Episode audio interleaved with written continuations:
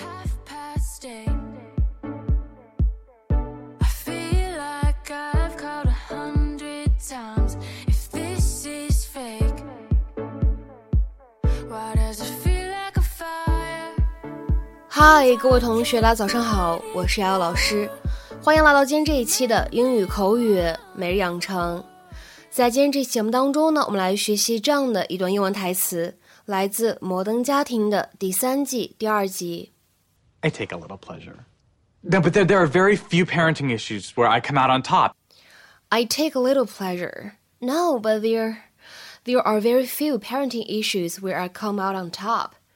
我其实有点开心，因为在养育孩子这件事情上面，很少有事情我能够体现出优势的。I take a little pleasure. No, but there, there are very few parenting issues where I come out on top. I take a little pleasure. No, but there there are very few parenting issues where I come out on top. I take a little pleasure. No, but there there are very few parenting issues where I come out on top. 在整段英文台词当中呢，我们需要注意的发音技巧有这样的几处。首先，在开头的位置，take a 这样的两个单词呢出现在一起，可以做连读。我们呢可以读成是 take，take，take。第二点，little 这个单词呢，在美式发音当中，里面的 double t 是非常典型的闪音的处理，flap t。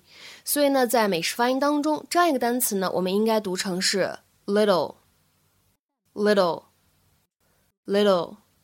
再往后面看，but there 这样的两个单词呢出现在一起，会有一个不完全爆破的处理。我们呢可以读成是 but there，but there，but there。而后面的位置呢，一起来看一下，where I 出现在一起呢，你可以选择去做一个连读。如果连读的话呢，我们可以读成是 where I，where Where I。而再来看一下最后这个短语当中的发音技巧呢比较多。首先，come out 这样的两个单词呢出现在一起，可以有一个连读。连读之后呢，我们可以读成是 come out，come out，come out。而再往后面看，当 out 和 on 出现在一起呢，我们可以做一个连读。然后呢，在美式发音当中啊，还有一个闪音的处理。所以呢，come out on top。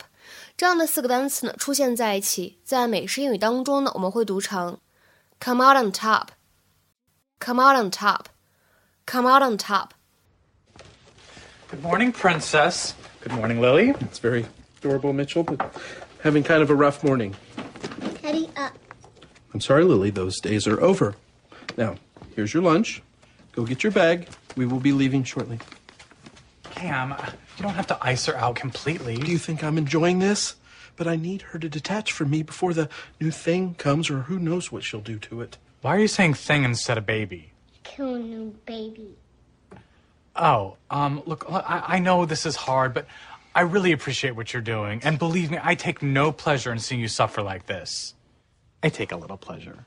No, but there, there are very few parenting issues where I come out on top. You know, I'm distant. I work too much. My French braiding is sloppy.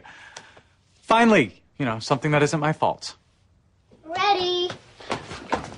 Okay. Could you please just go put her in her car seat while I compose myself? Right, you know what, Cam? Why don't I just take Lily to preschool on my way to work? I think that would be best. Let me just whip up a smoothie for you before you go. I push the buttons, Daddy. You certainly do.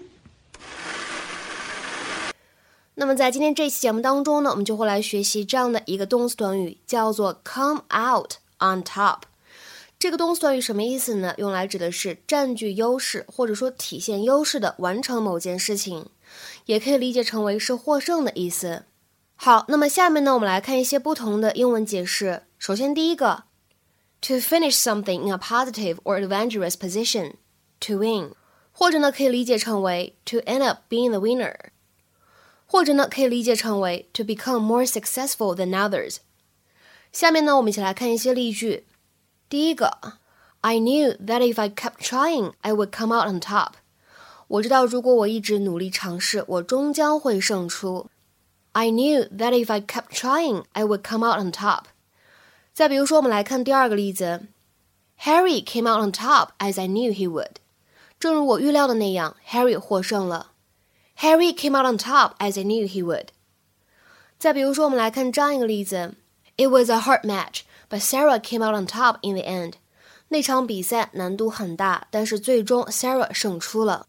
It was a hard match, but Sarah came out on top in the end.